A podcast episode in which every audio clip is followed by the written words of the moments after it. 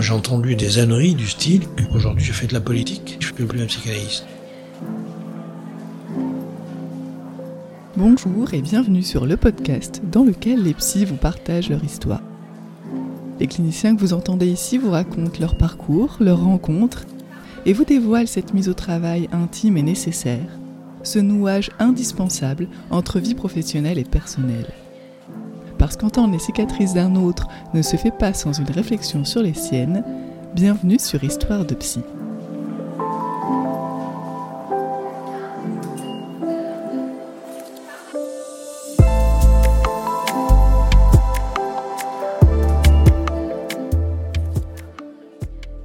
Comment présenter le psychanalyste, peut-être le plus connu du monde universitaire et psychanalytique d'aujourd'hui? Mais également le plus politique et le plus médiatisé. Une fois n'est pas coutume, nous aurions pu commencer cet épisode par sa blague, qui n'en est finalement pas une, celle du berger et de l'expert, où un berger qui fait tranquillement paître son troupeau au fond d'une campagne se voit interpellé par un homme arrivant en Range Rover rutilante, complet Armani, chaussures Gucci, lunettes ray cravate Hermès, et demande au berger si je peux vous dire exactement combien de moutons il y a dans votre troupeau, m'en donnerez-vous un? Après avoir trouvé le nombre exact de moutons à l'aide de son téléphone cellulaire, de navigation sur Internet, de connexion avec la NASA et d'une base de données incroyable, il repart avec la bête qu'il met à l'arrière de son véhicule. Le berger l'interpelle alors. Si je devine avec précision ce que vous faites comme métier, est-ce que vous me rendrez ma bête? Vous êtes expert, vous faites des audits et du conseil, dit le berger. Le type acquiesce et lui demande comment il a deviné. Le berger répond C'est facile. Vous débarquez ici alors que personne ne vous l'a demandé. Vous voulez être payé pour répondre à une question dont je connais déjà la réponse et dont tout le monde se fout. Et manifestement, vous ne connaissez rien au métier. Rendez-moi mon chien. C'est ainsi que se présente Roland Gori lorsque l'on l'entend dans les médias, lorsqu'on le lit et bien sûr lorsqu'on le rencontre. C'est-à-dire un clinicien engagé et passionné. Haïssant son passage au lycée, la télévision ou encore, dans un autre registre, les évaluations et les experts qui ne savent pas de quoi il parle, passionné par les passions, le langage et les effets qu'il produit, Roland Gori a bien voulu retracer son itinéraire, son histoire à rebrousse-poil, pour nous évoquer ses choix, sa carrière, ses difficultés à s'émanciper de sa famille et son désir de devenir psychanalyste, écrivain et universitaire, alors même que ses parents trouvaient que psycho, c'était ridicule. Encore un immense merci à Roland Gori pour ses échanges et pour son franc-parler. Bonjour euh, Roland Gori. Bonjour Olivia. Merci de, me recevoir ici, chez vous euh, à Paris. Je vous en prie, avec plaisir. Il s'agit de pouvoir parler de votre parcours de psychologue, professeur, clinicien, psychanalyste, je ne sais pas comment vous aurez envie de le définir, en tout cas de ce qui fait votre euh, itinéraire, votre parcours, votre chemin. Et pour commencer, est-ce que vous pouvez donc vous présenter succinctement? Alors, Roland Claude Gory, j'avais un deuxième prénom, même s'il est hors d'usage, si je dis aujourd'hui. Actuellement, je suis professeur honoraire de psychopathologie clinique, c'est-à-dire que j'ai donc euh, quitté l'université, euh, j'ai pris ma retraite au niveau de l'université. Euh, j'ai toujours une activité psychanalytique très soutenue et j'ai, je disais, un désir d'écrire qui se alors ça on en parlera, mais qui s'est noué déjà très tôt et qui à l'heure actuelle a la possibilité de se réaliser, de s'accomplir. Et donc je ne prétendrai pas être écrivain, mais au moins essayiste. Donc euh, j'écris des, bouquins surtout, je donne pas mal de conférences et je suis engagé, euh, je dirais, dans des mouvements citoyens.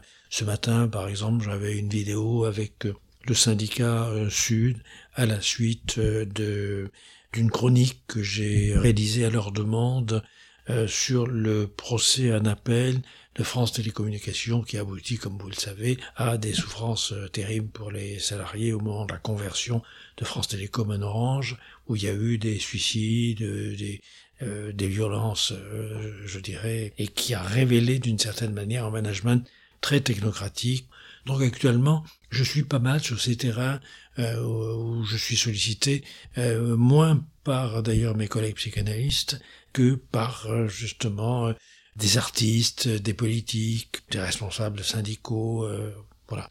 C'est un petit peu aujourd'hui, si on prend l'histoire à rebrousse-poil, parce que savez sans doute que je suis passionné de Walter Benjamin, Comment j'en suis venu là aujourd'hui ben, J'en suis venu là par un itinéraire personnel, comme chacun d'entre nous, bien évidemment, cet itinéraire étant marqué peut-être par euh, à la fois ma passion de la langue et du langage, dans un univers, euh, je dirais, qui était très créolisé en termes linguistiques, comme le définirait euh, Édouard Lissan ou Patrick Chamoiseau, c'est-à-dire dans un univers où mon père parlait un, français absolument impeccable, très très châtié, euh, je dirais presque bourgeois d'une certaine manière, comme il parlait d'ailleurs en italien très châtié, alors que mon environnement parlait euh, un mélange parfois de patois italien, napolitain, florentin, enfin un peu provençal, beaucoup de marseillais.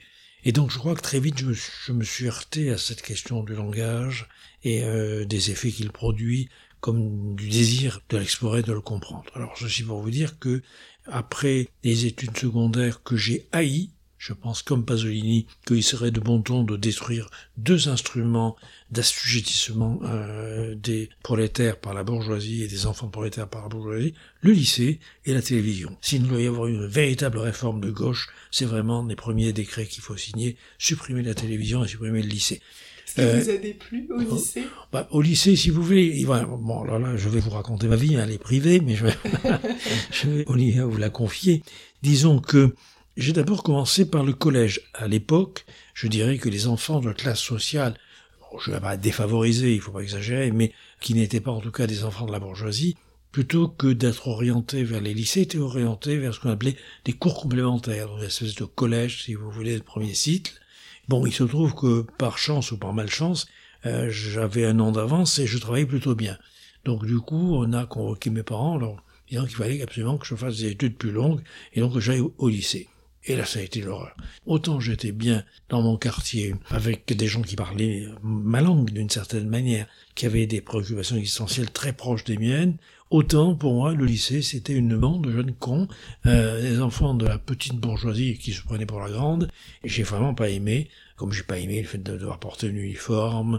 J'étais pas dans mon milieu, j'étais un espèce de transfuge social, comme on dirait aujourd'hui, c'est-à-dire que j'avais un déclassement social par le haut, quoi. Bon, et donc, euh, j'ai eu une crise d'adolescence. Et là, au moment... Donc, j'ai passé mon premier bac scientifique, c'est ce qui correspondrait aujourd'hui à tout ce qui est orienté vers les maths et la physique. Et donc, je suis passé en ce qu'on appelait maths puisque j'étais euh, en quelque sorte un peu orienté pour euh, des écoles d'ingénieurs. Bon, j'ai fait du russe, j'ai fait de l'anglais, qui est deux langues que je déteste, que je suis incapable de parler. J'ai fait 12 ans d'anglais, je déteste cette langue et je suis pas capable de demander un café à New York. Et j'ai fait cinq ans de russe, et quand j'étais à Saint-Pétersbourg, je ne savais même pas dire bonjour et merci. Enfin voilà. Oui, c'est normal, puisqu'on nous faisait apprendre à cette époque-là les langues, non pas euh, de manière orale, mais de manière écrite. Mais j'étais bon d'ailleurs, hein. j'ai eu le premier prix d'anglais jusqu'en seconde, même si à l'heure actuelle, je suis incapable, incapable de demander un café, mais parce que je déchiffrais en quelque sorte l'anglais. Quand je déchiffrais l'alphabet russe qui me plaisait beaucoup, je dirais à la manière de l'algèbre, c'est-à-dire en tant que langue morte. Bon. Alors je reviens donc à nos moutons. Disons que en mathélème, j'ai une crise, j'ai 16 ans, 17 ans, et, j'ai une crise adolescente euh, un peu vive, un peu violente. J'ai plus du tout envie d'aller au lycée. Je suis pas bien dans cette classe avec ces gens, etc. Et donc j'ai vraiment envie d'arrêter. Et il y a un prof de philo qui sauve mon bac, qui me dit écoute, t'es pas mauvais en philo, euh, laisse tomber mathélème, ne pars pas du lycée, viens chez moi, je te fais au moins passer le bac. Et effectivement, il m'a fait passer le bac. Et après, euh, donc, euh, le bac, je savais pas trop que faire. Je voulais m'émanciper, puisque c'était un gros problème. J'étais adoré par mes parents, qui étaient des gens tout à fait merveilleux avec moi, dont j'étais le fils unique, euh, dans une culture méditerranéenne, donc, si j'ose dire, qui dénie doublement la castration. À la fois, c'est un garçon, et à la fois, donc, c'est le seul, enfin bon, bref.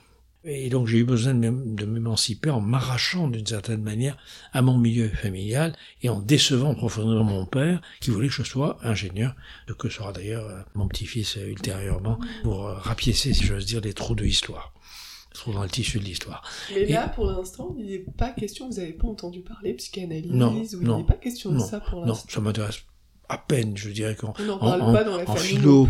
Non, ah non, alors mon père considérait que c'était tout à fait ridicule de faire des études de psycho, euh, ça on va y venir, c'est-à-dire que une fois que je veux m'arracher de ce milieu familial, qu'est-ce que je fais? Je fais des remplacements d'instit et puis des remplacements de profs de collège, ce qui est assez amusant parce que moi qui déteste l'anglais, je me retrouve donc enseigner le français, l'anglais et le sport euh, et l'histoire dans, hein, dans, un collège. Alors bon, euh, le sport, l'histoire, le français ça allait, l'anglais c'était assez horrible, je dois dire, mais enfin bon, comme c'était des petites classes de 6e, 5e à l'époque, ils ont subi euh, le même enseignement que moi, c'est-à-dire de langue morte. Je crois que ça joue beaucoup dans, d'une certaine manière, ce qui va me déterminer sans le savoir, parce que je pense que c'est absurde d'essayer de rendre compte de ce que l'on est devenu à partir de nos déterminations conscientes, et à partir des rationalisations qu'on se donne pour justifier les choix qu'on a faits. Je crois que ce sont les choix qui nous ont faits et pas nous qui les avons faits. Donc si vous voulez, à ce moment-là, je fais des remplacements pour gagner un peu ma vie, pour avoir un studio, j'avais 18 ans, une voiture, bon, donc c'était à l'époque, euh, dans les années 60, tout à fait exceptionnel, et, donc je jouis de cette nouvelle liberté, bien évidemment, et je passe à ce moment-là ce qu'on appelait propédeutique. Propédeutique, lettres et sciences humaines, c'était très sélectif. C'était un peu comme les grandes écoles maintenant, puisqu'il y avait à peu près 10% de réussite euh, dans cette première année où on faisait beaucoup de philo à ce moment-là. Avec une idée de, de profession Aucune, aucune idée autre que, bah, puisque je fais des remplacements d'instit, c'est quand même plus intéressant de faire le collège, plus intéressant de faire de l'enseignement secondaire. Et donc, euh, voilà, je me trouve un peu sur cette voie-là. Bon, je réussis propé pour aller vite. Et là, je me demande qu'est-ce que je fais. C'est là la grande question. Donc à l'époque, si vous voulez, on entrait en licence, mais la licence n'avait rien à voir aujourd'hui. Là, avec, avec une licence, à l'époque, on pouvait tout à fait enseigner. Euh, Ensuite, on passait un CAPES ou un grec, mais c'était tout à fait autre chose. Et alors, s'inscrire dans quelle licence?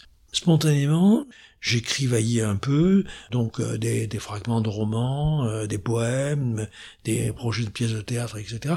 J'aurais bien fait des lettres, euh, des lettres modernes, mais j'avais pas fait de latin, j'avais pas fait de grec. J'étais un produit, si vous voulez, des formations euh, scientifiques, mathématiques, pas du tout. Bon.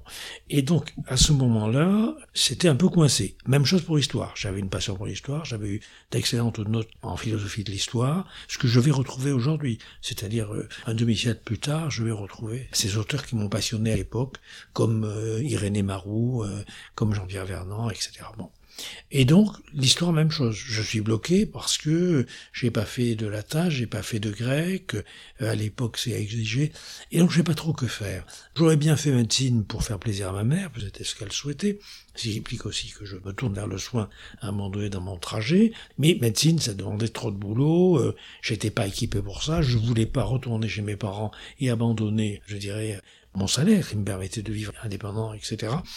Biologie m'intéressait pas tellement et sciences ne m'intéressait plus pour aller vite. Et donc je trouve psycho, c'est très à la mode, sciences humaines, sciences sociales, vous etc. Vous en entendez parler ou vous le découvrez? J'en entends parler notamment par un prof de sciences de l'éducation qui à l'époque donnait des cours particuliers. Je prenais des cours particuliers un peu chez lui. Vous savez, cette espèce d'écurie. Euh, bon, c'était pas que les écuries de médecine, mais ça existait quand même aussi en, en lettres et sciences humaines. Donc et là, je m'inscris en psycho et j'ai une véritable passion pour euh, ce qu'on appellerait aujourd'hui la psycholinguistique, voyez, ou la pragmatique, euh, disons pour aller vite, les conduites verbales, ce qu'on appelait le comportement verbal à l'époque. Vous vous inscrivez dans quelle université Alors, en fait, dans la faculté des lettres et sciences humaines d'Aix-en-Provence, euh, qui était très orientée psychologie expérimentale, épistémologie aussi, et je suis d'ailleurs très intéressé par les cours de Georges Noiset. Et puis, il se trouve que la première année, je sors major de promo pour aller vite, alors que je travaillais, hein, donc j'étais euh, vraiment à temps Toujours partiel. en tant qu'instituteur oui, oui, oui. Euh, alors à l'époque, j'étais prof de collège à ce moment-là. Voilà. Donc j'avais un peu plus de liberté quand même.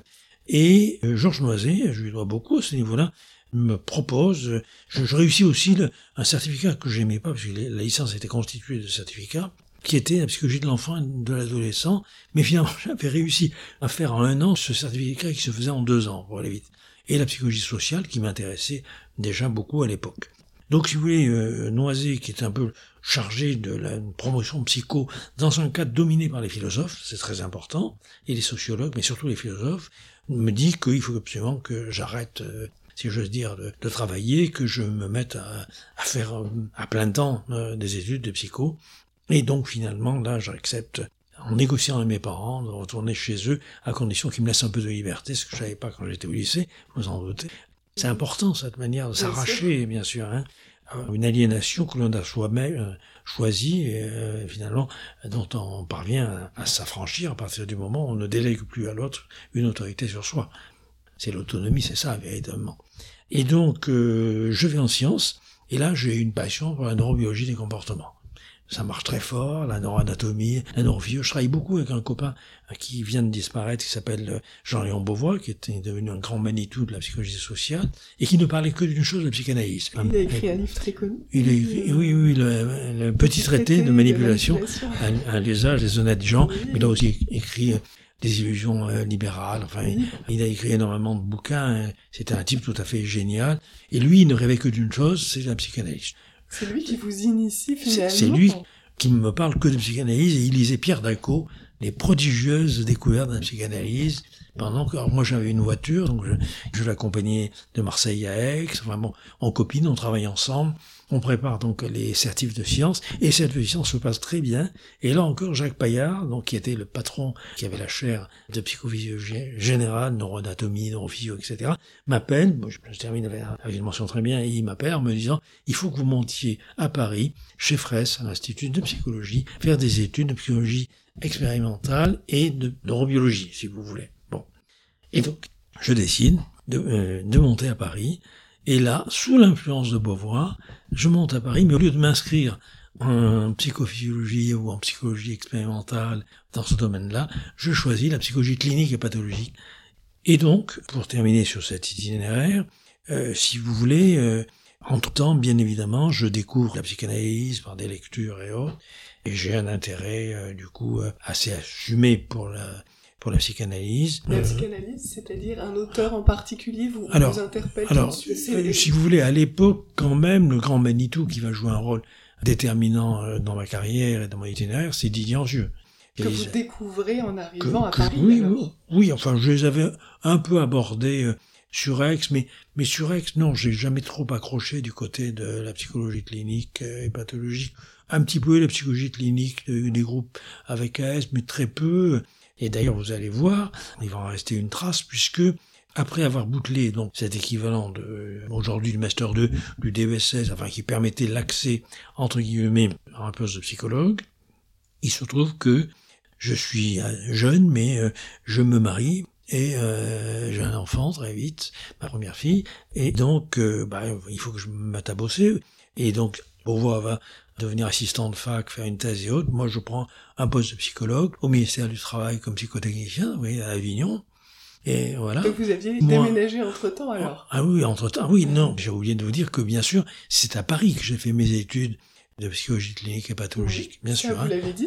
et ensuite, vous avez pris un poste J'ai pris un poste d'Avignon, six mois. C'est de la psychométrie, je m'emmerde prodigieusement. Et il se trouve que un centre semi-privé, c'est-à-dire financé par la sécurité sociale et la DAS de l'époque, s'ouvre à Châteauroux. C'est le centre psychothérapique de Girogne. Et je candidate, je suis pris à l'époque, il n'y avait pas de problème. Hein, quand je suis arrivé euh, dans ma région, on me proposait un poste en Corse, une dizaine de postes dans le sud, c'était pas du tout euh, la pénurie de postes. C'est une expérience incroyable. J'ai 23 ans, un truc comme ça, hein, et je, je me retrouve seul, psychologue bien sûr, mais quasiment euh, je dirais, en dehors des deux médecins psychiatres, dont l'un était médecin directeur, donc chargé de la part administrative, et l'autre chef de service, je me retrouve le seul soignant. Et au début, il n'y a pas d'interne, et je fais aussi fonction d'interne. Je fais aussi les entrées, je fais aussi fonction de cadre. Je me trouve intégré dans le conseil de surveillance ou d'administration, je sais pas comment ça s'appelait à l'époque, avec une permanence par mois de responsabilité de l'hôpital. Il n'y avait pas un profil de poste comme aujourd'hui, avec comme, Non, mais comme m'a dit justement à Jean-Dieu, en gros, j'ai toujours été un enfant prématuré, et donc il fallait que je me débrouille avec ça. Et là aussi, j'ai eu des responsabilités prématurées. Et du coup, bien sûr, je faisais des bilans, des bilans euh, de projectifs, des bilans psychométriques, bien sûr, de la psychométrie, enfin, des bilans de, personnalité aussi. Mais et les patients revenaient. Les patients revenaient me voir. Et si vous voulez, Gironne, voilà, voilà, Châteauroux, euh, c'est c'est c'est un coin plutôt c'est château trou, voyez. Donc, euh, surtout à l'époque. Maintenant, je ne sais pas. Et donc là, euh, ces patients sont en demande de, psychothérapie. Ils reviennent vous voir après les Bien sûr. Et le psychiatre me dit, euh, bah, prenez-les en charge. Mais prendre en charge des gens alors qu'on ne sait pas que faire, en dehors d'entretien de soutien, sauf que c'est le psychologue qui se soutient de ces entretiens plus que le patient, qui lui vient avec son désir. Eh bien, si vous voulez, du coup, comme je suis allé m'inscrire entre-temps en thèse, d'abord à une maison neuve, qui est en psychologie sociale, et ensuite avec Didier Angieux, parce que ma thèse a évolué, ma première thèse a évolué vers une analyse, euh, comme on disait à l'époque, du matériel verbal dans les groupes thérapeutiques d'alcooliques, Maisonneuve, à un moment donné, m'a dit, écoutez, vous êtes davantage du côté de la clinique hépato que du côté de la psychologie sociale, même s'il y a des groupes, donc vous voyez plutôt Didier Angieux. Là se noue une relation très forte avec Didier Angieux, et auquel je parle bien sûr de mes difficultés de devoir assumer des psychothérapies pour lesquelles je suis pas formé, et il me donne un nom d'une psychanalyste, Paula Dubuisson, on l'a nommée, présidente du quatrième groupe après, qui avait fait son AIS avec Lacan et ses contrôles avec Lagache, et qui donc était élève à l'ancienne Société euh, française euh, de psychanalyse, vous savez, la première scission, pour aller très vite. Et donc, je vais voir Paula Dubuisson pour lui parler de mes patients, mais au bout d'un an, en gros, euh, je me trouve allongé sur le divan, quoi. Voilà. Et donc, j'entame là une analyse. Et puis, je soutiens ma thèse, donc ma thèse qui s'appelle Validité des critères linguistiques en psychologie clinique, oui. Donc, on retrouve la trace d'une objectivation, d'une approche objectivante qui était au départ celle qui m'avait, encore une fois, intéressé, si vous voulez, au début des études de psycho, psycho-linguistique, euh, bon, etc. Avec l'idée quand même, si vous vous étiez engagé dans une thèse, avec l'idée d'enseigner alors, euh, oui, par la suite ou... Euh, c'est sans doute pour ça que je suis si bavard quand vous m'interrogez. vous avez commencé par l'enseignement, J'ai commencé, bien sûr, par l'enseignement. Mais vous savez que enseigner, c'est finalement donner à l'autre ce qu'on aimerait recevoir d'une certaine façon. Donc les enseignements que je n'ai pas eus, j'ai essayé de les transmettre. C'est toujours sur cette histoire du manque que se noue, bien évidemment, la plupart de nos euh, conduites. Donc euh, voilà, je soutiens cette thèse. Ça s'appelait Analyse en cluster du matériel verbal. Je suis allé à Vaucresson grâce à Jean Maisonneuve et j'ai continué à avoir des contacts privilégié, il y avait des ordinateurs énormes sur le mur et où on passait des, euh, enregistrements comme vous faites et qui recrachaient euh, des clusters, des groupes, euh, où on voyait une espèce de correspondance entre des changements dans la dynamique de groupe et dans la position subjective des patients avec des changements morphologiques du discours. Voyez, j'ai toujours été branché de ce côté-là, du côté du discours. Je l'ai jamais lâché, il m'a jamais lâché pour l'instant en tout cas. Bon. Et donc là, se pose la question de savoir si je vais ou pas à la fac. Quoi. Hein. Et donc, euh, comme je suis inscrit sur la liste des maîtres assistants, qui correspond aux maîtres de conférences actuels, entre-temps, euh, j'ai écrit un article avec Beauvoir d'ailleurs, j'ai commencé à écrire, j'ai deux bouquins à partir de ma thèse qui s'appelle Le vécu de l'alcoolique. J'ai écrit avec un copain qui a été en, stage euh, chez moi, il s'appelle Jacques Durand, un bouquin Éléments de psychologie et l'usage des travailleurs sociaux puisque j'étais chargé aussi de la formation des travailleurs sociaux et de la formation des infirmières euh, à l'hôpital à ce moment-là, et avec un, autre chef de service de psychiatrie qui arrivait à ce moment-là, un dictionnaire de psychopathologie euh, clinique. Donc j'étais assez jeune, j'avais 25 ans, j'étais bien placé pour une carrière universitaire et j'ai candidaté à, l'université d'Aix-Marseille où j'étais recruté à ce moment-là comme assistant. Voilà. Et là, j'ai euh, fait une carrière. J'ai été nommé assez vite maître assistant, maître de conférence de l'époque. J'ai beaucoup travaillé à ce moment-là avec René Caes, dont j'étais l'assistant, donc plutôt psychologie sociale clinique.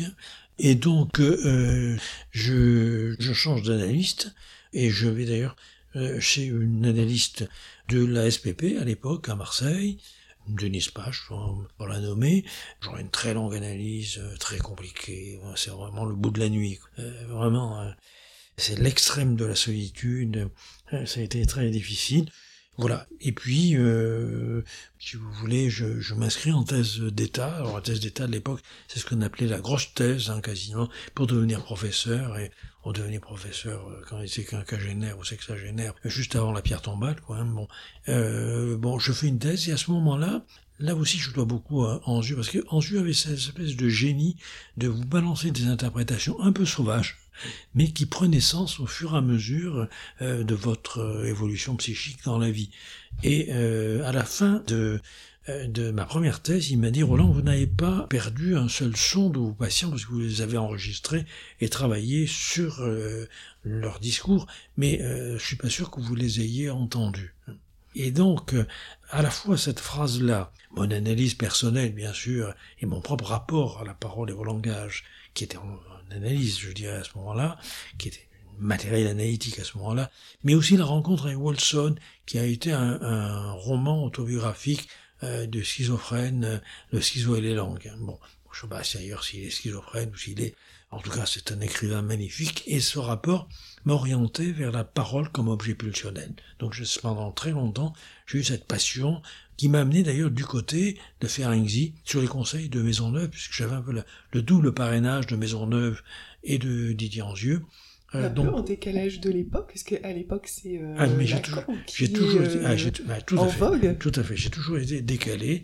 Et euh, quand j'arrive d'ailleurs à Aix-Marseille, j'assiste à certains séminaires et à certains débats euh, lacaniens que je trouve absolument chiants. Vous aviez euh, rencontré euh, Lacan euh, en Alors, Lacan, je l'ai croisé, mais comme disait mon ami Constant, qui a beaucoup compté pour moi, quand Conrad Stein expliquait que quand il a fait le tour des entretiens à la SPP pour devenir élève, il a rencontré bien sûr plusieurs personnes, dont Jacques Lacan.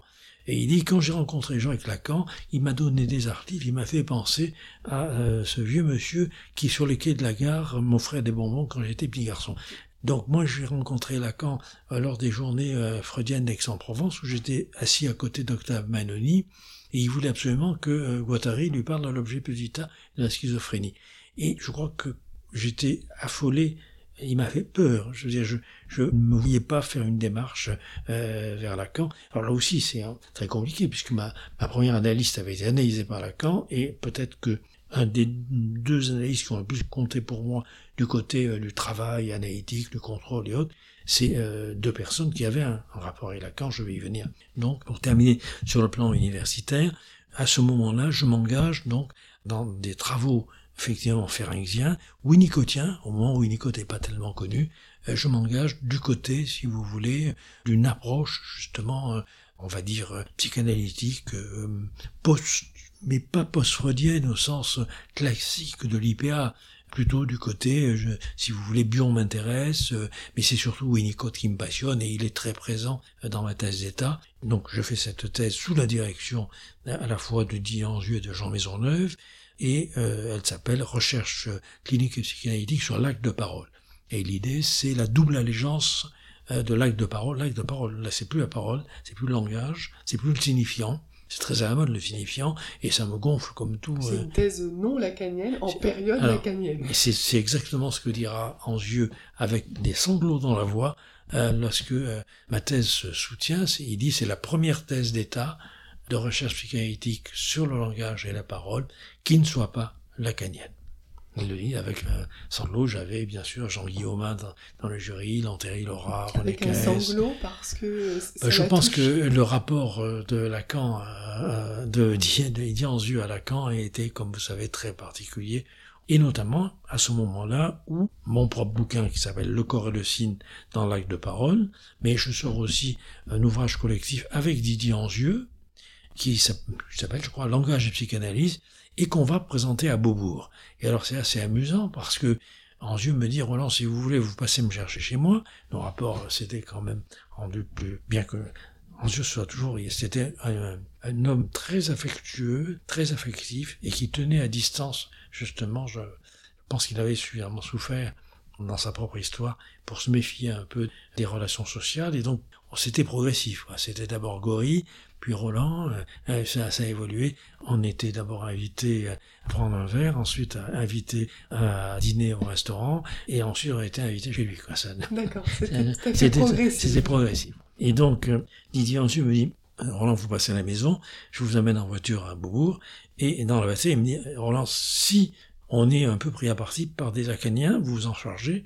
Et je lui ai dit, mais Didier, pourquoi est-ce que vous pensez toujours à Lacan? C'est-à-dire, comme je lui ai dit, le moi-peau il l'a élaboré quelque part, quelle que soit la pertinence, encore une fois, théorique, il l'a élaboré dans son rapport au moi imaginaire de Lacan, de la même manière que, je pense, Lacan a élaboré son moi constitué par des aliénations, des identifications imaginaires, mais dans son propre rapport, bien sûr, à ses analystes euh, hyper... Bon, enfin, pour faire vite, pour faire simple sur mon propre parcours, à ce moment-là, mon parti théorique est pris, je vais toujours me situer du côté de Winnicott, que je ne vais jamais lâcher, même aujourd'hui, même si mes retrouvailles avec les concepts lacaniens vont se faire au cours d'un long contrôle que j'ai avec euh, un membre de l'APF, qui était Robert Pujol, qui faisait partie des élèves les plus proches de Lacan. APF L'Association psychanalytique de France, et Robert Pujol, chez qui je suis en contrôle, en dehors de toute appartenance institutionnelle à ce moment-là, Robert Pujol, avec qui je suis donc en contrôle, c'est un contrôle qui a 13 ans et qui a pris des allures d'analyse quatrième à certains moments, c'est-à-dire de, psychanalyse si vous voulez. Bon. Mais bon, j'ai aussi une pratique, puisque je vais en parler en contrôle, euh, j'ai d'autres d'autres personnes euh, que je vois en supervision ou en contrôle, mais qui m'ont pas marqué. Celui qui m'a vraiment marqué, c'est Robert Pujol. Et Robert Pujol, toujours resté fidèle à l'importance, alors pour le coup, du signifiant. je redécouvre le signifiant, mais autrement que je l'avais connu dans ma tendre jeunesse, c'est en quelque sorte l'importance du, signifiant en tant qu'il est déterminant dans les choix que l'on peut faire. Et là, dans ce travail de contrôle, je crois que je finis d'une certaine façon mon analyse et, et je recommence une autre avec Pujol sur le mode, encore une fois, du contrôle. Et j'ai d'une certaine manière un retour à Lacan, mais au premier Lacan, celui que Jean-Claude Milner appelle le, premier classicisme lacanien, c'est-à-dire celui du rapport de Rome de 53, de 1953, sur euh, la parole et le langage. Donc oui, je retrouve quelque chose, et c'est vrai que le Lacan des mathèmes ou le Lacan de la topologie euh, m'intéresse pas. Finalement, vous retrouvez Lacan, mais à partir d'un contrôle aussi, donc à partir de vos patients, c'est ça? À partir de mes patients et à partir d'une certaine façon de Winnicott. Alors on peut, on peut s'étonner, puisque Winnicott a fait partie de la commission d'enquête qui a condamné, qui a excommunié Lacan d'une certaine façon, mais en même temps, euh, Lacan est un de ceux qui a fait publier Winnicott en France dans la revue La, la psychanalyse, si mes souvenirs sont bons. Voilà, et puis alors, d'autre part, au bout d'un certain temps, je pose ma candidature de professeur à Montpellier. Donc je quitte Aix-Marseille et je pars à Montpellier. Ne vous quitte pas l'idée d'enseigner ah et euh, de vous installer comme professeur. Non, à ce moment-là, je crée, je crée le département de psychologie clinique et pathologique à Montpellier, le laboratoire de psychologie clinique à Montpellier, et j'ai pour assistant et maître assistant des lacaniens purs et durs et des chargés de cours purs et durs qui sont pas n'importe qui, c'est-à-dire Jean Biroust, qui était maître de conférence, enfin maître assistant de l'époque, et qui a formé beaucoup de psychanalystes euh, lacaniens à Montpellier, qui était à l'école freudienne. J'ai Claude Guimaury-Rafson, qui est mon assistant, même s'il est plus âgé que moi à l'époque, et qui est devenu président de l'école de la cause, donc si vous voulez, et je baigne dans un milieu, Jean-Jacques Gracial, qui à l'époque était chargé de cours, qui après a fait sa thèse avec moi, mais qui était chargé de cours à l'époque, il est plus de ma génération, si vous voulez, bon, mais bon, là aussi je suis prématuré, mes assistants, mes assistants sont beaucoup plus âgés que moi, enfin bon, c'est notre problème. Et, et, là, je, je, découvre un milieu lacanien beaucoup plus créateur. D'une certaine façon, Jean Yarouste, Claude Guimard-Rafson ou Jean-Jacques Gracial m'ont fait connaître aussi un milieu lacanien qui n'était pas le milieu euh, conformiste, je dirais, euh, presque technocratique d'Aix-Marseille. Quoi, hein, Et donc, la question va se poser pour moi de savoir un petit peu ce que je fais, ce que je vais devenir. Alors, j'ai aussi des responsabilités, c'est que je suis élu au Conseil supérieur des corps universitaires. C'est l'équivalent du CNU, le Conseil national des universités. Et j'ai été soutenu par Didier Anzieux, Jean-Guillaume Monique En gros, la question du pouvoir universitaire, logiquement à cette époque-là, aurait dû revenir à René Kess, mais qui n'en a pas voulu. Et donc moi, tout jeune professeur, à la trentaine, euh, j'en ai hérité, je me suis retrouvé en position un peu de pouvoir à ce moment-là, c'est le pouvoir de nomination, de recrutement. Et, puis, élu syndical, et donc je décide, pour des raisons personnelles, hein, euh, je décide de revenir euh, sur Aix-Marseille, vous avez déjà beaucoup bougé. J'ai déjà beaucoup bougé, oui, oui, oui, oui, Je suis un peu un hyperactif. Hein.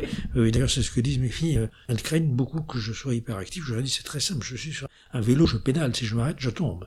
J'ai toujours fonctionné un peu comme ça. Et encore une fois, avec cette prématuration, prématurité dont Didier Angieux euh, me diagnostiquait le caractère.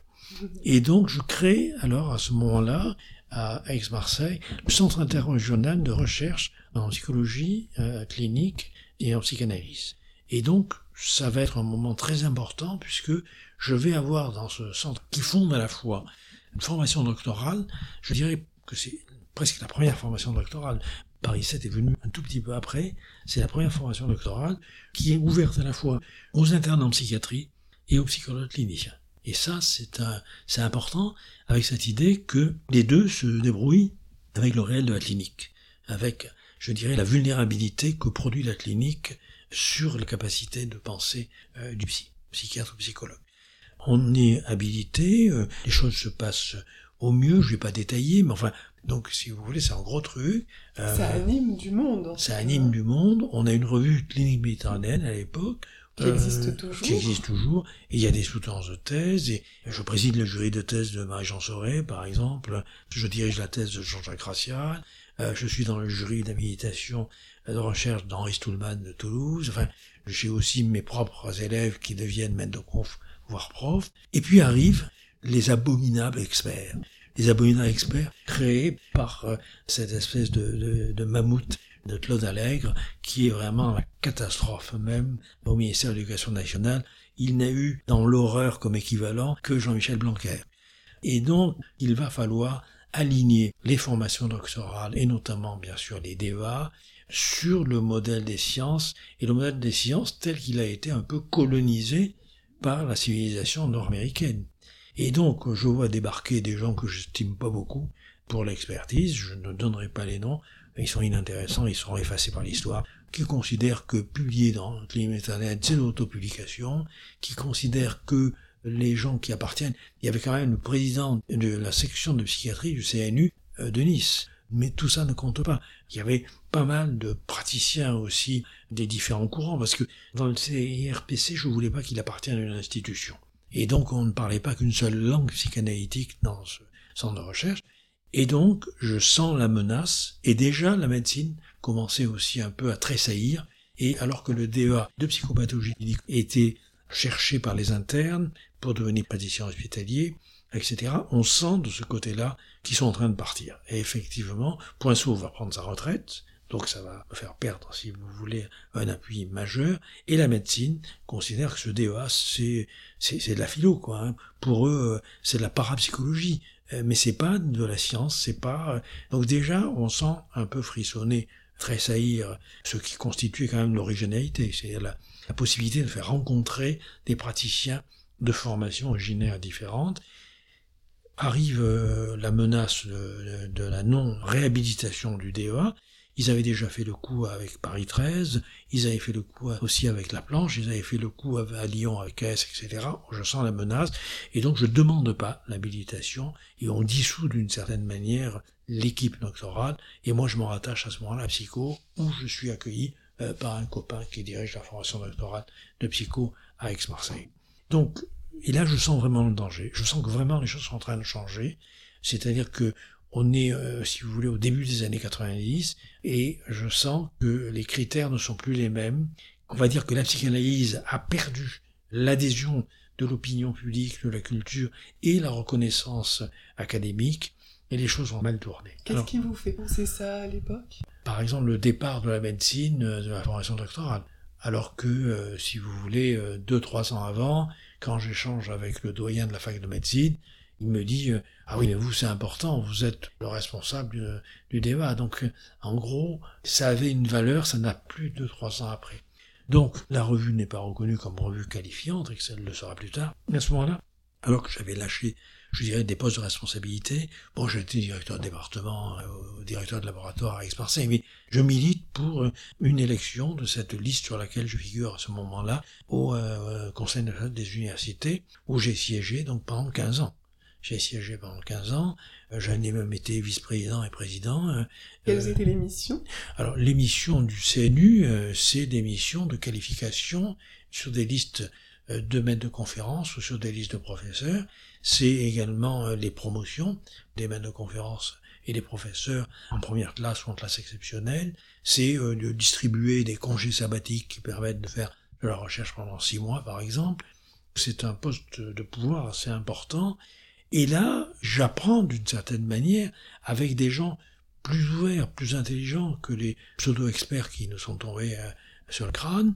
J'apprends effectivement la nécessité peut-être d'une reconnaissance communautaire dans une discipline comme la psychologie, à laquelle peut-être nous n'avions pas prêté attention, nous qui avions un peu le tropisme de la psychanalyse, un peu à la manière des psychanalystes, nous étions plus dans des tribus que, euh, je dirais, dans une communauté universitaire.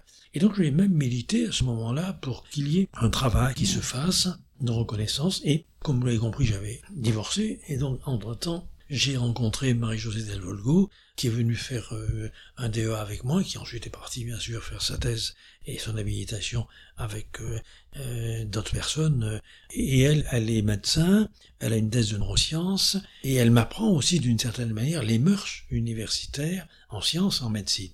Et donc, si vous voulez, j'essaie de trouver un peu des critères qui à la fois reconnaissent la spécificité de la psychopathologie clinique, mais sans pour autant renier l'appartenance académique euh, et universitaire qui est assez loin et c'est réel et c'est coutume et qu'on ne peut pas bousculer comme ça. Même si, euh, encore une fois, on les avait poussés jusqu'au ridicule avec les réformes stupides de Claude Allègre. Il n'empêche que on ne peut pas euh, totalement ignorer que la psychopathologie, la psychologie clinique, comme la psychiatrie, appartiennent dans les formations académiques à des universités qui ont des règles, des coutumes, des lois, et qui d'ailleurs sont à ce moment-là en train de changer, de se normaliser, comme vous savez, avec plus de surveillance, plus de contrôle, plus de régulation. Donc vous avez pris des postes aussi, comme vous dites, de pouvoir, aussi en lien avec l'idée de pouvoir euh, défendre quelque chose euh, Alors, je, je pense que s'il reste quelque chose de mon action à l'université, j'espère que ce sera la reconnaissance de ma volonté un peu toujours de, conciliation des contraires. Mon père me l'a dit euh, quand j'étais tout petit que j'avais un esprit de contradiction, et Angiou me l'a dit à sa façon, euh, lorsqu'il m'a dit en gros vous êtes devenu trop lacanien après avoir été très winnicottien. Je crois que si vous voulez, j'ai toujours essayé de faire coexister d'une certaine manière des contradictions, sans les résoudre par des compromis qui sont souvent des compromissions. Et donc j'ai je crois que j'ai là essayé à la fois de soutenir la cause de la psychanalyse, et j'ai en même temps essayé de faire passer dans le milieu de la psychologie clinique, de la psychopathologie, les exigences de l'université qui supposaient un certain effort de formalisation. Donc j'ai à ce moment-là aussi beaucoup travaillé sur l'épistémologie, sur les exigences qui sont des exigences de salubrité académique, sans tomber dans l'inquisition expertale qu'on va subir. Donc ça va inaugurer ça dans les années, on va dire 90-2000, même si par ailleurs je fais un bouquin sur la logique des passions, parce que, comme disait Anzieux, les passions me passionnent. oui, mais en tout cas, ce sont des ouvrages qui, euh, je ne sais pas comment vous vous le définiriez, mais des ouvrages qui interpellent beaucoup le, l'espace public aussi. Pas tout à fait encore. À l'époque, euh, il y a quelqu'un dont je n'ai pas encore beaucoup parlé, mais, euh, mais il y a quelqu'un d'autre qui, à ce moment-là, va jouer un rôle majeur pour moi, c'est Constant. Constant va m'apprendre qu'il est possible d'accomplir le travail psychanalytique en dehors euh, de la cure type, en dehors de la séance. C'est aussi la possibilité, si vous voulez, de ne pas réduire la psychanalyse à un modèle de situation type divan fauteuil. Je veux dire que moi, j'ai entendu euh, Constant, qui est devenu un ami très proche, qui a même été mon témoin de mariage, voyez, eh bien, traverser le Luxembourg en me parlant de ses rêves et en me donnant une leçon d'interprétation des rêves. Et là, avec Conrad, il va y avoir la découverte d'une méthode, méthode que je vais ensuite d'ailleurs pratiquer avec de nombreux jeunes analystes, de nombreux praticiens de la psy, praticiens de la médecine, praticiens du travail social, praticiens de la pédiatrie, etc., qui va être autour de ce que va créer Daniel Brun, avec qui je travaille beaucoup à ce moment-là, qui est du côté de psychanalyse et médecine. En gros, la possibilité pour des pédiatres, pour les médecins, de parler de leur pratique. Alors, c'est pas le baline, c'est une méthode très particulière, que je vais pas pouvoir vous exposer là, qui montre justement l'authenticité de ce que peut être la transmission de l'analyse dans euh, des activités qui ne sont pas forcément des activités qui prennent pour finalité la cure type. Et à ce niveau-là, Stein est aussi très lacanien. Vous savez que Lacan l'a pas mal courtisé, non seulement euh, lors de l'entretien où il a offert des bonbons dans le quai de la gare, mais il l'a beaucoup courtisé puisque dans les séminaires, il dit Stein qui n'est pas de nos élèves, etc. Et pourtant, il se réfère à lui euh, dans le séminaire encore à d'autres moments. Je crois que Conrad allait assister bien sûr au séminaire de Lacan, etc. Mais il avait une approche très originale du travail analytique et en particulier, le contrôle avec lui, c'était pas une leçon de choses sur le patient, c'est pas une leçon de maîtrise où on dit en gros à l'analyse en formation, voilà ce que vous auriez dû faire. On travaille à partir de ce qu'il dit pour essayer de montrer comment il s'est approprié transférentiellement le transfert de son patient. Et donc c'est vraiment une méthode très particulière et qui m'a beaucoup marqué. Que lui avait pu évoquer avec Lacan par exemple aussi, c'est vraiment quelque chose qui est bien aligné. On a eu d'autres occasions, alors avec Lacan je ne sais pas. Par contre, il y a eu entre Constant et Lacan, pour vous donner un exemple, quand euh, Stein a écrit à Lacan, il lui a envoyé son livre L'enfant imaginaire, et il lui a dit en gros, euh, je sais ce que je vous dois sans savoir ni comment ni pourquoi. À quoi euh, Lacan a répondu Mon cher euh, très heureux de vous avoir fait un enfant. Ça on va imaginer. Bon voilà le type d'échange. Donc euh, je crois que c'était des rapports compliqués, mais qui les regardent. Moi, moi je crois que c'est pas par hasard que je me sois toujours trouvé situé indirectement par rapport à Lacan. Ça n'a jamais été en face à face, ça n'a jamais été, si je veux dire, direct. C'est pas un hasard. Ceux qui m'ont le plus marqué, en dehors de ma première analyste, qui avait été analysée par Lacan, Robert Pujol a été analysé par Lacan, il a fait partie de ceux qui se sont séparés de lui au moment de la deuxième scission. Il a fondé la PF euh, en ce moment-là. Et là, c'est pareil. Chez Stein, il y avait une proximité avec Lacan, mais c'est pas tout à fait pareil. Je crois que un jour j'ai écrit quelque part, ou j'ai dit quelque part, que euh, Lacan est comme la mort et le soleil, on ne peut pas les regarder en face. Ça a énormément énervé mon ami Jacques-Alain Miller, qui m'a aligné dans, euh, je sais plus si c'était Ornicard ou, ou Et donc j'ai appelé Jacqueline, je lui ai dit, écoute, je crois que tu te trompes, parce que je rends compte uniquement de ma propre expérience. Il a reconnu que, et il m'a donné, il m'a donné acte que c'était quelque chose qui me concernait, moi, et non pas, bien sûr, la politique euh, du monde à la Kenya. Oui, parce que vous vous étiez pas positionné, vous, par rapport aux scissions. Euh, alors, alors, moi, j'étais pas du tout positionné, mais là aussi, par rapport, si vous voulez, aux scissions, il se trouve que, bon, alors après, personnellement, j'ai été, euh, j'ai fait tout le parcours à FEDEPSI, FEDEPSI et l'école psychanalytique de Strasbourg, très marqué par Israël, comme vous savez, euh, par Lucien Israël, et donc j'ai fait tout le parcours du compagnonnage, etc. Et après, j'ai euh, fait aussi le parcours d'espace analytique. Euh, je suis euh, donc aujourd'hui membre d'espace analytique depuis déjà un certain temps. Donc ce que je veux dire par là, c'est, vous voyez, Stein, Pujol ou Paulin Dubuisson, c'est des gens qui ont eu à voir avec Lacan, mais qui s'en sont séparés.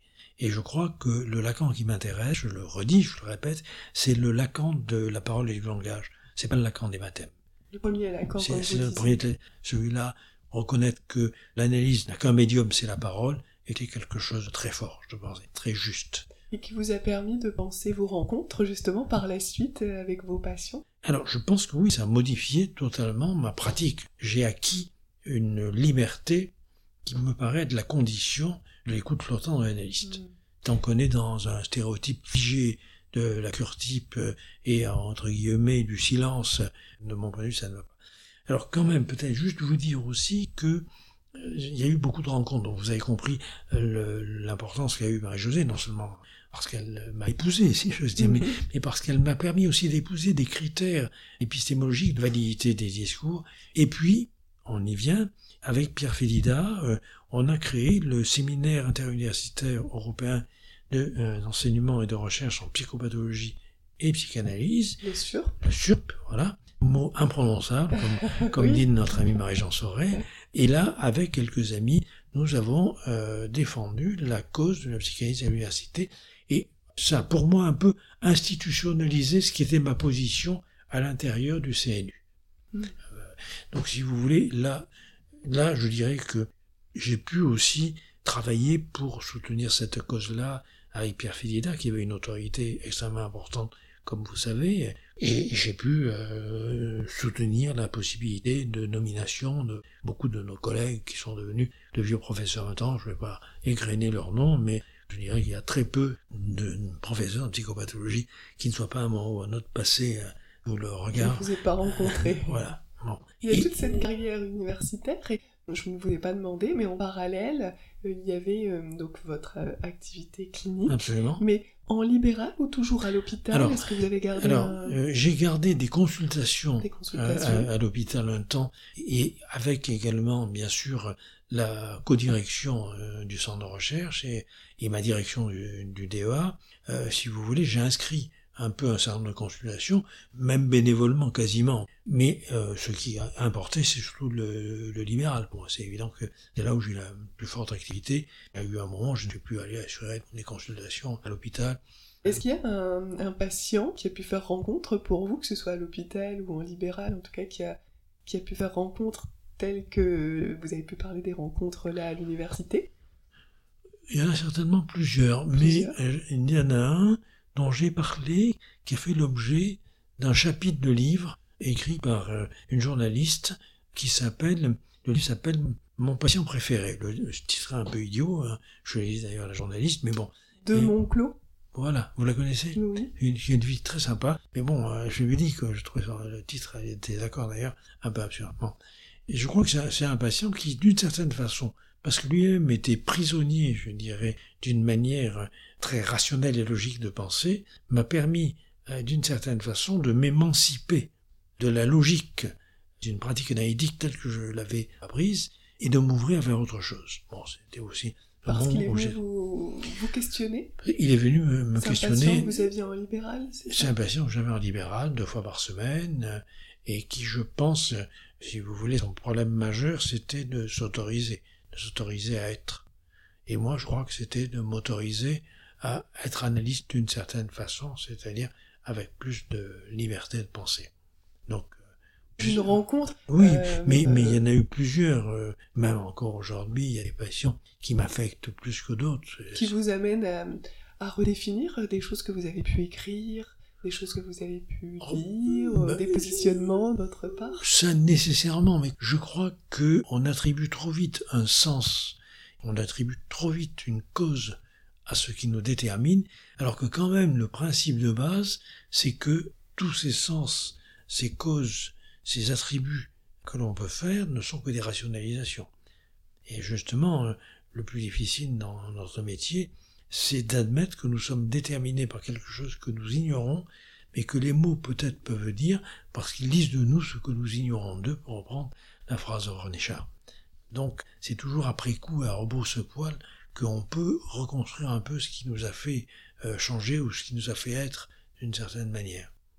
alors, je reviens à ma question de tout à l'heure. Vos écrits, euh, avec euh, Marie-Josée Volgo ou d'autres, ont eu un retentissement au niveau, euh, je dirais quand même, euh, du grand public. Est-ce que vous auriez une, une explication? En tout cas, je dirais qu'aujourd'hui, vous êtes quand même le psychanalyste qui est le plus, euh, peut-être le plus connu, je ne sais pas si vous le diriez comme ça, en tout cas qui peut être très médiatisé, qui est très demandé. On s'est rencontrés il n'y a pas si longtemps pour votre film, Une époque sans esprit, vous étiez invité également au Grand Palais, ce week-end vous êtes invité à Ecopos.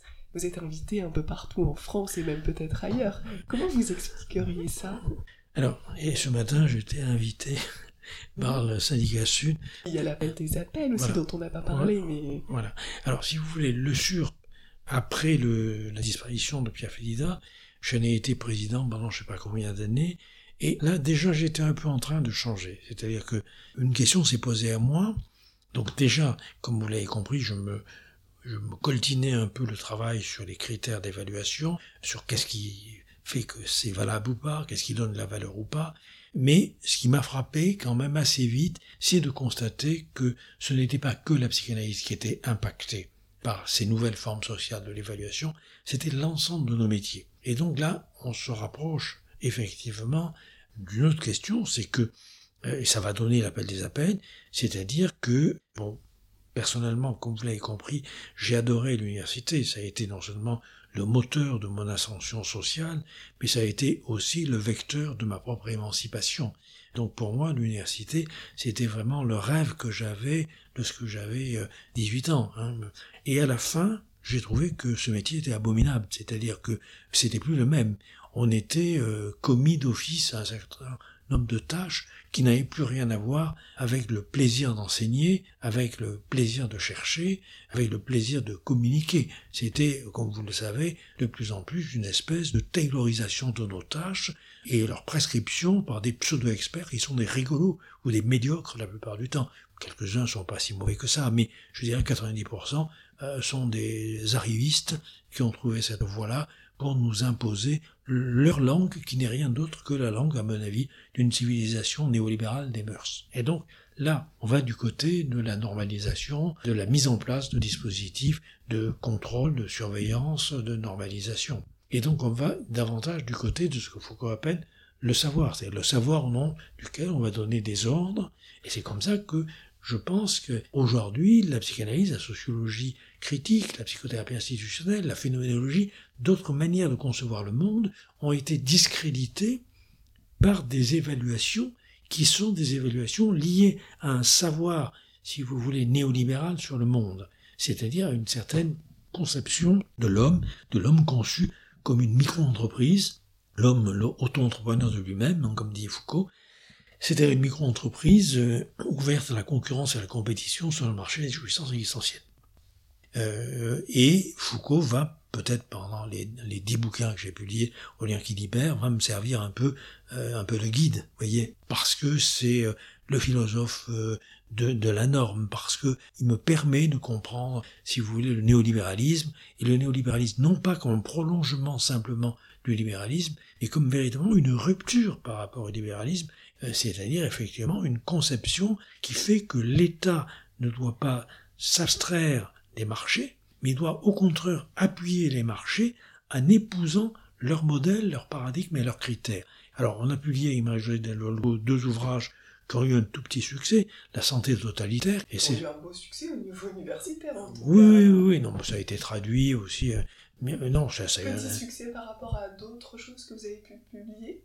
Oh ben je pense que le bouquin qui viendra avec la fabrique des imposteurs en 2013, c'est celui qui me fera un tabac, non seulement en termes de, de chiffres de vente, mais en termes de, de vues sur le net, par exemple, j'ai 1 700 000 vues de ma conférence à la faculté de médecine de Nantes.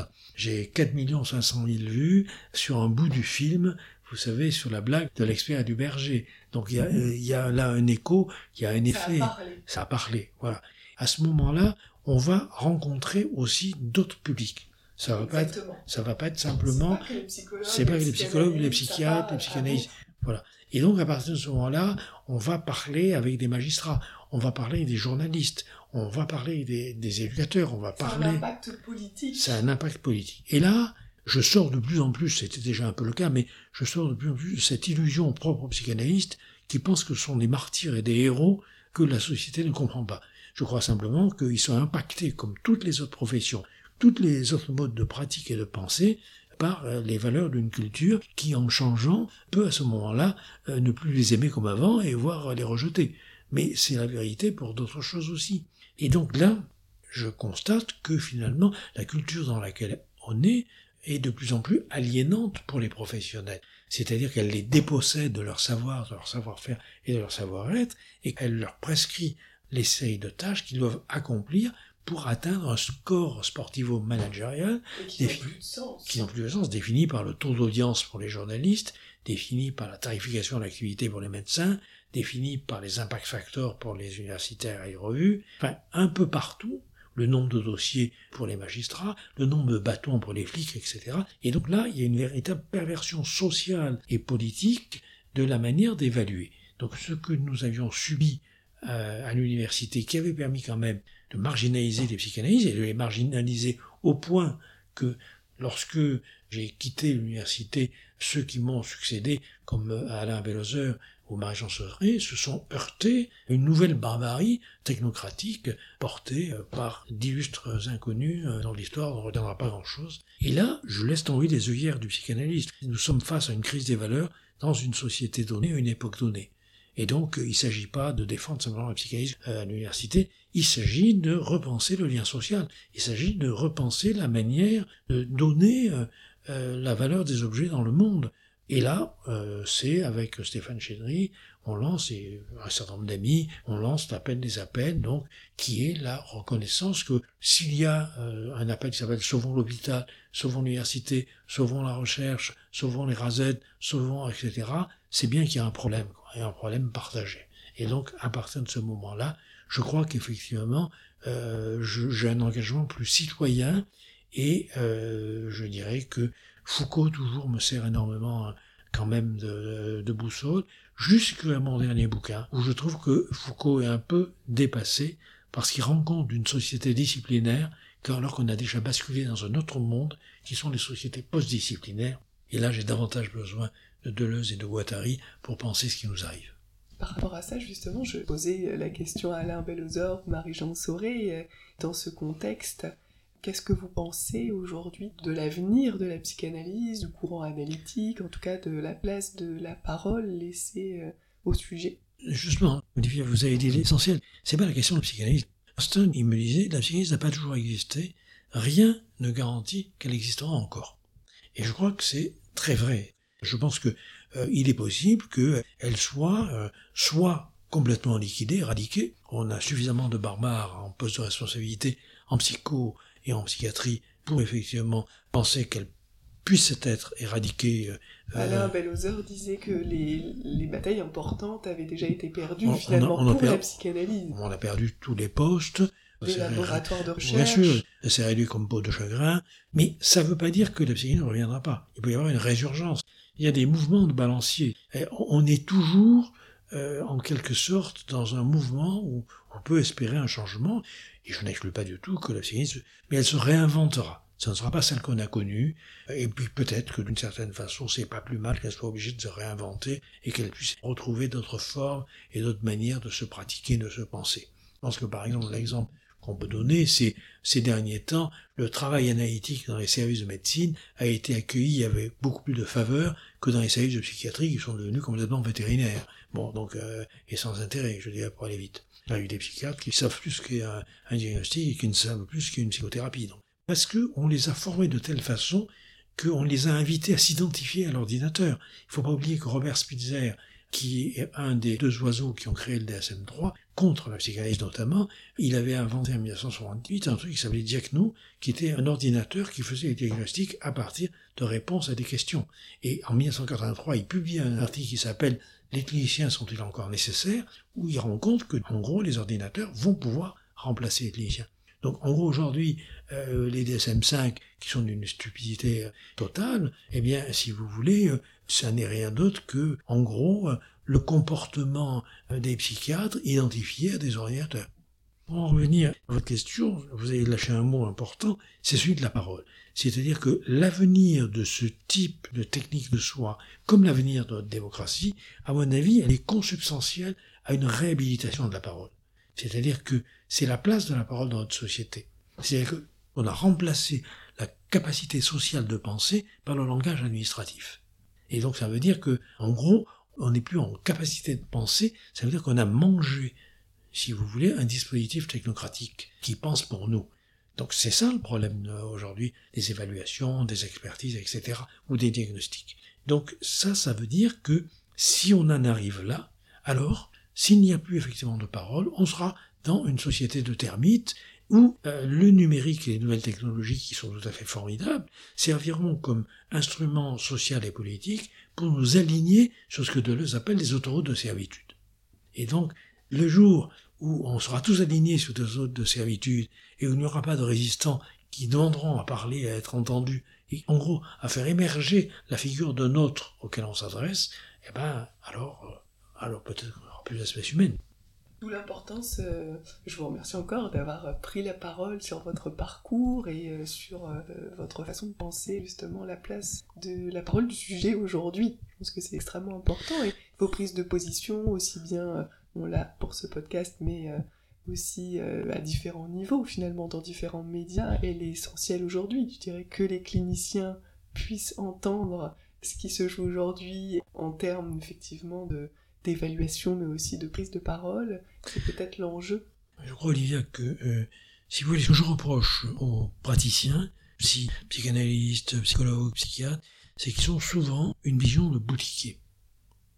Et ça, c'est terrifiant. Et par exemple, j'ai entendu des âneries du style qu'aujourd'hui je fais de la politique, je fais plus la psychanalyse. Bon, d'abord, je passe des heures et des journées à pratiquer la psychanalyse, et peut-être plus que ceux qui m'accusent de faire la politique, mais il faut bien se rendre compte que le jour où vous serez obligé, comme à l'université, n'est-ce pas, de recevoir vos patients à la porte ouverte ou avec une caméra, l'analyse ne sera plus possible. Donc si vous voulez, ça ne veut pas dire que bien évidemment on va se focaliser uniquement euh, sur ces conditions matérielles d'exercice de la psychanalyse, mais moi j'ai déjà vu dans la pratique passer les patients de 4 à 5 séances par semaine à euh, une ou deux par semaine. On ne peut pas ignorer que nos pratiques, elles sont poreuses par rapport à un environnement et qu'il peut se produire que l'environnement ne permet plus, empêche. La censure aujourd'hui, c'est pas l'interdiction. L'interdiction, je te l'interdis. Donc ce que je t'interdis pas est permis. C'est la loi, pour aller vite. La norme, c'est pas ça. La norme, elle est partout. On ne sait pas ce qui est permis et ce qui est interdit. Et elle permet de se mêler d'à peu près tout. Donc aujourd'hui, encore une fois, de la même manière qu'on a démoli des laboratoires de recherche au nom de la science, qui n'est pas de la science, hein, je veux dire, si un physicien quantique ou un physicien einsteinien me parle de science, je m'écrase. Hein. Mais ceux qui nous ont parlé de science me font mourir de rire ou pleurer de chagrin. Oui, bon où sont les, cliniciens aujourd'hui, les psychanalystes aujourd'hui, et euh, l'enjeu est de pouvoir aussi prendre la parole, pas que... Et s'ils sont dans leur boutique, bah, franchement, ils en ont plus pour très longtemps. Il faut que nous portions notre attention, peut-être que c'est ce que je laisserai dans mes derniers travaux, j'espère que c'est pas que ça, il y a aussi toucher le favant, mais en gros, de porter attention aux conditions sociales qui permettent ou empêchent l'exercice d'un métier et la spécificité d'une méthode, la spécificité d'une heuristique. Et là, je crois que nous avons à nous mobiliser. Eh bien, merci beaucoup pour cet échange et cette rencontre. Merci Olivia, à bientôt.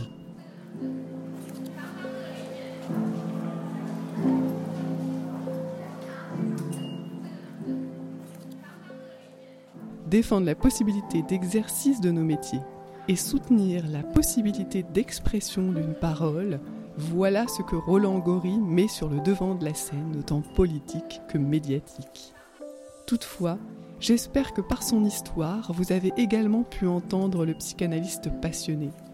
Passionné par le langage, l'écriture, la parole, la liberté, mais également passionné par les passions, comme il aime à le dire. Roland Gori est celui qui aujourd'hui soutient que des choix sont encore possibles, qu'une certaine forme de pensée, de vision du monde et de travail sont toujours possibles. Parce qu'il y a des appels qui nécessitent d'être entendus.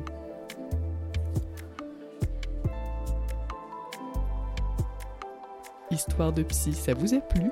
Suivez-nous sur Instagram à histoire.2.psy.